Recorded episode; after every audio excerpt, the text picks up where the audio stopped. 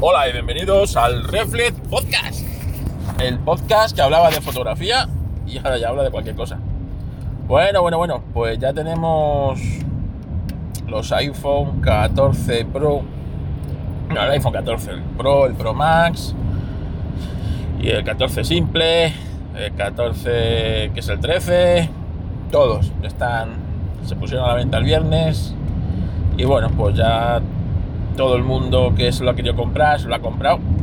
Por primera vez, yo creo que todo el mundo que se lo ha querido comprar lo tiene. Y es que en las tiendas había suficientes unidades, o la demanda no ha sido la esperada, pero realmente todo el mundo que se lo ha querido comprar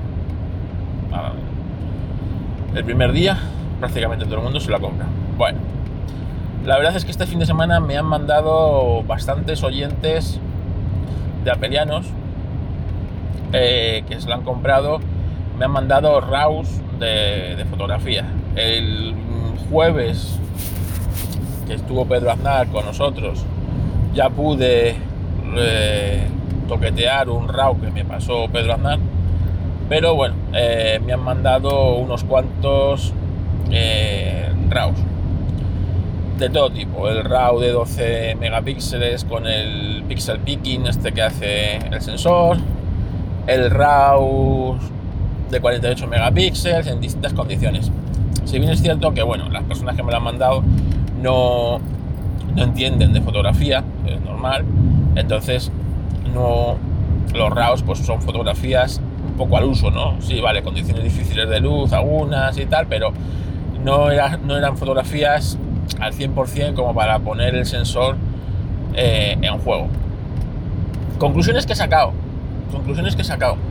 Y yo creo que en Apelianos habrá que hacer un, un episodio, a ver si soy capaz de, de tener más RAWs y tener más eh, opción de comparar. A ver, Apple se ha visto en un compromiso importante con esta, con esta nueva lente de 48 megapíxeles que no tenía con la de 12.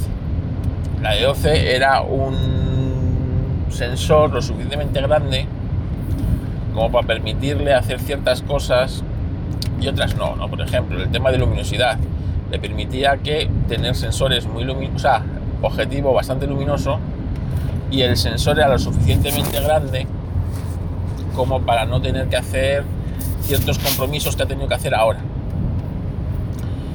Primero, ha tenido que aumentar el sensor un poquito, por eso de 48 megapíxeles, y esto ha aumentado las lentes, por eso las lentes son más grandes. Pero al aumentar la lente, no ha sido también porque Apple haya querido aumentar la lente, sino porque se ha visto obligada, porque claro, este nuevo sensor necesita mucha, eh, necesita más luz, 48, 48 megapíxeles, pues necesitan esos píxeles necesitan más luces, más luz detrás. Bueno, pues cada...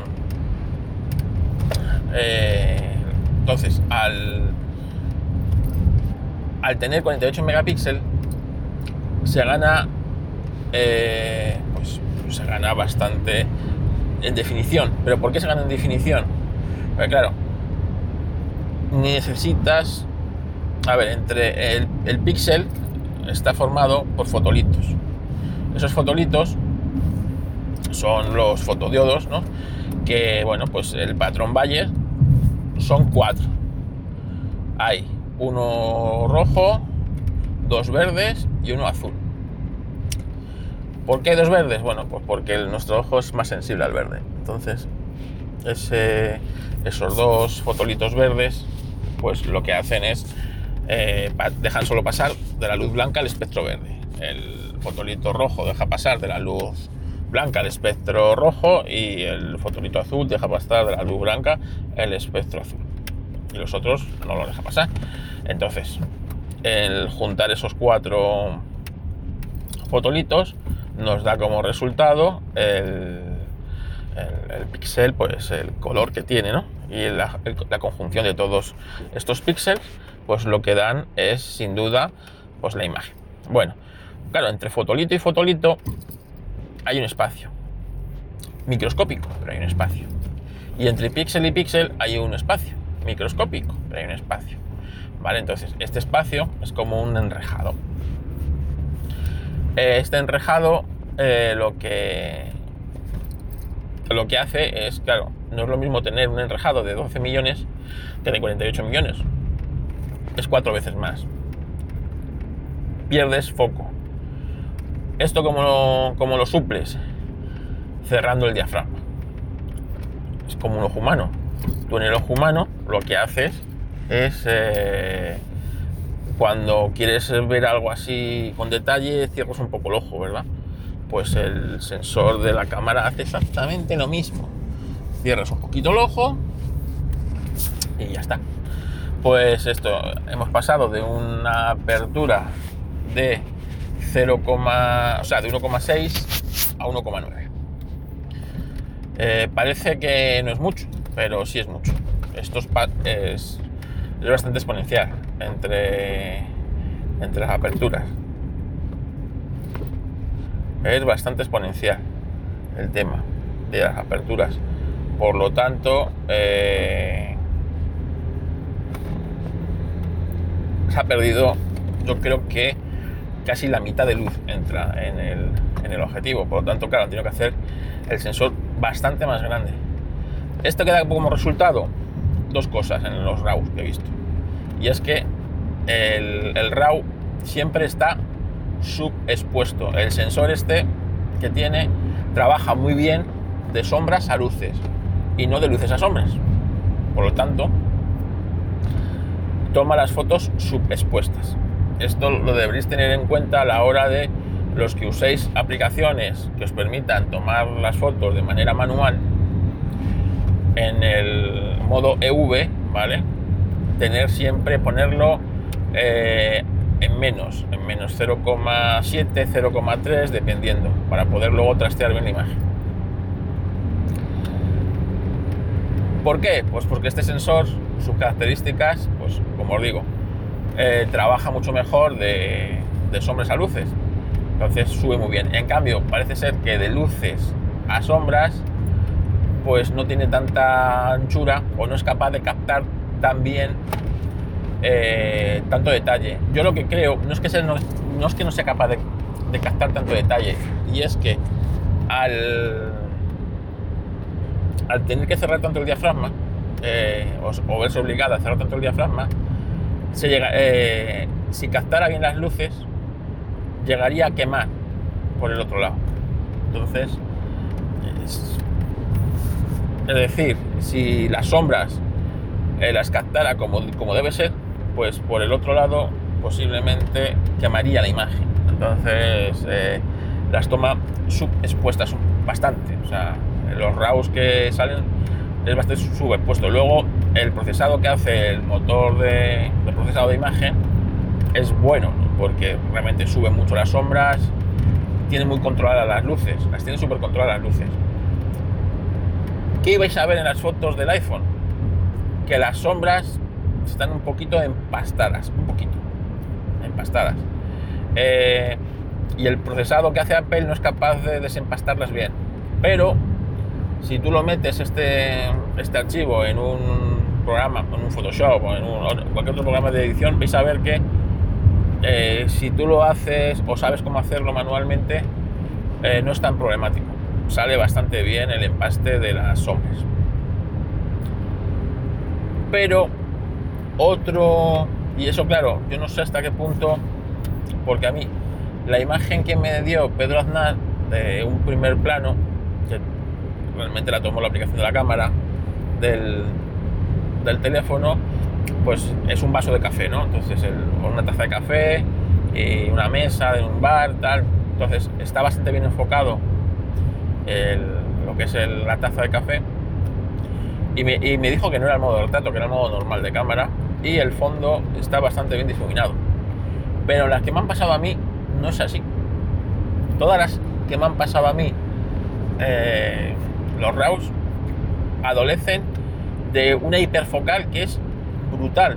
Está todo, absolutamente todo enfocado. Entonces, no sé si eh, dentro de la imagen pues hay un modo paisaje que está activado o no lo sé. Pero el hecho es que eh, está absolutamente todo enfocado, el primer plano y el último plano. Es una hiperfocal. ¿Esto para qué viene muy bien? Para el recorte este famoso que anuncia Apple, que bueno, pues que, que tiene un telefoto por dos, que es un recorte brutal que hace el sensor. Vale, pues al, al ser hiperfocal, evidentemente puedes recortar eh, lo que quieras porque, porque, claro, porque está todo enfocado. Esto para el recorte es muy bueno, pero para fotografía no es tan bueno porque realmente tú lo que quieres es, eh, cuando estás en una fotografía, pues tú encuadras eh, y tienes un primer plano y ese lo quieres tener muy enfocado. Imagínate una persona, una cara, unos ojos. Y poco a poco que se vaya todo difuminando, ¿no? Bueno, pues esto es bastante más difícil en ese aspecto con esta, con esto. Yo no sé si, eh, bueno, pues eh, si es que hay algún modo en la cámara y los RAWs que me han mandado, pues todavía, pues las personas que me han mandado no han sabido hacerlo o tal. A mí no me gusta nada la hiperfoca. Esta. Para fotografía de paisaje va muy bien, tener todo enfocado, pero para otro tipo de fotografía no va tan bien esto para tener enfocado. Luego, eh, cómo trabaja las luces, como os digo, mm, eh, expone las fotos, por lo tanto, las imágenes con muy buena luz están muy bien, muy bien expuestas y está bastante bien. Pero cuando las se pone complicado la cosa en interiores, ahí empieza, ves que empiezan a pastar mucho. Trabaja, o sea, mete mucho sistema, limpia mucho ruido artificialmente. Y eso se nota en artefactos y en historias que luego la imagen le falta un poco de definición. Pero si la luz es buena, realmente el trabajo que hace el sensor es bastante bueno en ese aspecto. O muy bueno, diría yo. Eh, y bueno, pues esas son las primeras conclusiones que he sacado de la cámara. A ver, eh, ¿esto es bueno o es malo? Bueno, a ver, es bueno porque eh, tú quieres tener cuanta más información mejor y un sensor de 48 megapíxeles te da mucha más información que uno de 12 en ese aspecto. Hasta ahí bien. Ahora bien, ¿para qué vamos a usar las fotografías? Tú vas a coger esas fotografías del teléfono y vas a, no sé, eh, trabajar con ella de manera profesional, y vas a hacer unos, un álbum de fotos y vas a ampliar las fotos a un tamaño, yo a una A3, a una A2, pues si es así, este es tu teléfono, porque con 48 megapíxeles puedes hacerlo. En cambio, tus imágenes no van a salir de la pantalla del ordenador, ¿vale? O del ordenador o de una televisión. Imagínate, y tú tienes una televisión además 4K. Bueno, es que 4K son 8 megapíxeles y tú antes tenías imágenes de 12 megapíxeles. ¿Vale? Entonces, si tus imágenes son, eh, no van a salir prácticamente del ordenador, no vas a editar o hipereditar las fotografías, ya que vas a utilizar pues eh, la cámara tal cual la cual te la ofrece Apple sin una aplicación como Holiday o como, como Camera Pro o como las miles que hay, ¿no? Que te permiten sacar en RAW y luego procesar y elegir tú muy bien los parámetros. A lo mejor ese teléfono no es tanto para ti, ¿eh? Y te va mucho mejor el 13 Pro o incluso el 12 con el sensor que realmente hace muy buenas fotos y no, no se necesita un, sensor de 48 megapíxeles para esto. ¿Vale? Entonces, eso se, debéis ir vosotros lo que... O sea, este, el argumento de la cámara para la compra o la venta del iPhone en ese aspecto, a no ser que, como te digo, seas un profesional y lo vais a hacer. Y luego el tema del vídeo. Si principalmente tú utilizas el teléfono para hacer vídeo, no te compres este teléfono. No te compres este teléfono porque eh, los 12 megapíxeles funcionan todavía mejor. Yo creo que a Apple le quedan todavía una o dos generaciones para igualar la calidad que se obtiene de vídeo con el sensor de 12 megapíxeles a este, porque tiene muchas concesiones. O sea, este este sensor tiene muchas características que ha tenido que hacer Apple concesiones para, por lo menos, intentar equiparar el sensor a lo que hacía el otro sensor. Porque vamos a lo mismo, es que 48 megapíxeles es una burrada de píxeles para un vídeo. Entonces, realmente las cámaras de vídeo que tenemos o que se trabajan no tienen tantos no tienen sensores tan grandes. Estos sensores es porque el iPhone se había quedado un poco atrás en fotografía para ese aspecto, ya que la, la competencia, pues, si este estaba ofreciendo sensores, pues eso, de 50, 64, hasta 108 megapíxeles. Que luego te pones a pensar, no es necesario tantos megapíxeles, nada más que para hacer recortes y como argumento de venta, ¿no? Porque parece ser que si tienes uno de 108, pues tienes mejor sensor fotográfico que si tienes 12 pero realmente si tu teléfono no sale de, o sea, si tu foto no sale del teléfono, no tienes, o sea, no es, no es un argumento, ¿vale? Entonces, como os digo, eh, tenéis que eh, ser lo suficientemente críticos en ese aspecto, o analistas, como vosotros mismos, para decir, oye, ¿qué voy a hacer? ¿Qué voy a hacer con, con mi fotografía? mi fotografía yo hago esto, vale, pues si con tu fotografía tú haces esto, lo que tienes que hacer es esto otro. Es decir, si yo mi fotografío casualmente nunca sale, nunca imprimo las fotografías, ni las voy a imprimir, ni hago álbumes gigantes, ni siquiera las veo en grandes monitores, ¿no? En la televisión, imagínate, uh, una televisión de 85 pulgadas y tal. Además, casi siempre hago fotografías en vertical porque es más cómodo para el teléfono no tengo por qué tener un sensor de 48 megapíxeles. No me va a ofrecer eh, nada que no tenga ya. Ahora, pues hoy me gusta mucho la fotografía, soy un profesional de la fotografía y necesito pues, llegar un poquito más allá con aplicaciones que trabajo, aplicaciones pues como Haliday, como miles de aplicaciones de cámara que, pues, que te permiten tocar donde Apple no te permite tocar. Porque seamos serios, Apple te permite tocar cuatro, cuatro cositas, porque sigue creyendo que sus usuarios son medio, medio bobitos, ¿no? Y bueno, a veces con las cosas que hace y dice, pues eh, se puede llegar a entender que los usuarios de Apple seamos medio bobitos. Pero vamos, que, que si, pues entonces a lo mejor, a lo mejor, ¿vale? Sí te puede venir un poco mejor. ¿vale? Pero volvemos a lo mismo, estamos hablando de cámara, de una cámara que, cojones, una cámara que cuesta eh, mil y pico pavos, ¿eh? Pues eso, que con mil y pico pavos te compras un camarón considerable sin espejo y con una buena óptica y tus fotografías no van a tener nada que ver. El bokeh que te da una cámara full frame y un buen objetivo es que no tiene nada que ver a lo que te va a dar el teléfono. Pero nada que ver. Así que, bueno, pues ese es el ten con ten que tenéis que tener. Luego, eh, a ver, más cosas. Eh, os comenté que en el, teléfono que me compré, el P40 Pro, que ya haré un análisis. Esta es la segunda semana que estoy con él. Eh, me está costando algunas cosas de no tener los servicios de Google, ya os contaré y cómo lo estoy resolviendo. En cuestión de cámaras, estoy muy a gusto. O sea, es que es una burrada lo que hace este teléfono. Parece increíble que sea esto eh, un teléfono móvil. Realmente puedes hacer cosas muy bestias.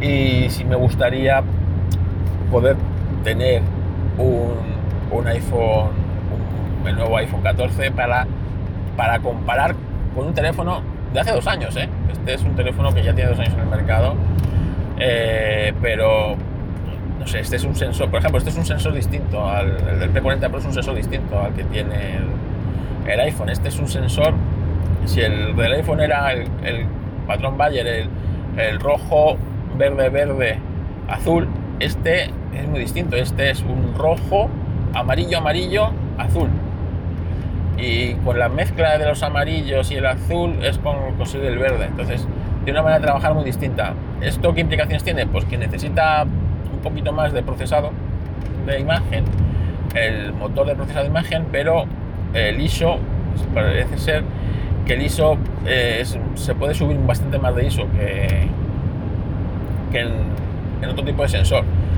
Daros cuenta que ese teléfono, el tema de las cámaras, no lo pone a punto Huawei, lo pone a punto Leica, es una marca de fotografía de toda la vida. Entonces, ahí la mano de Leica se nota muchísimo.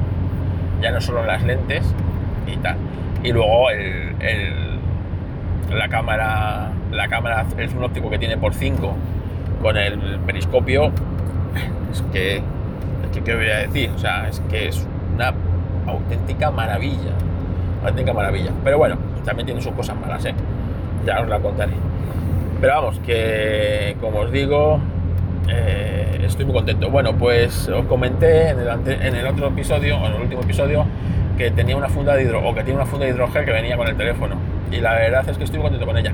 Os comentaba que a lo mejor intentaba ponérsela al iPad, a ver qué tal, pero un oyente y a la vez podcaster eh, me ha comentado que no, que no iba a ser tan buena idea, que, que él había probado eso y la verdad es que tiene razón. Esta funda, el tacto es muy, bueno eh, con el dedo, pero es cierto que eh, en superficies finas, como puede ser la punta del Apple Pencil, posiblemente no deslice y, no sea buena idea. Y creo que tiene toda la razón del mundo. Y así que de momento no voy a probar el hidrogel en el iPad. Voy a seguir con mi funda así un poquito rugosa que imita lo que es un papel para escribir. Digo que imita porque realmente no lo...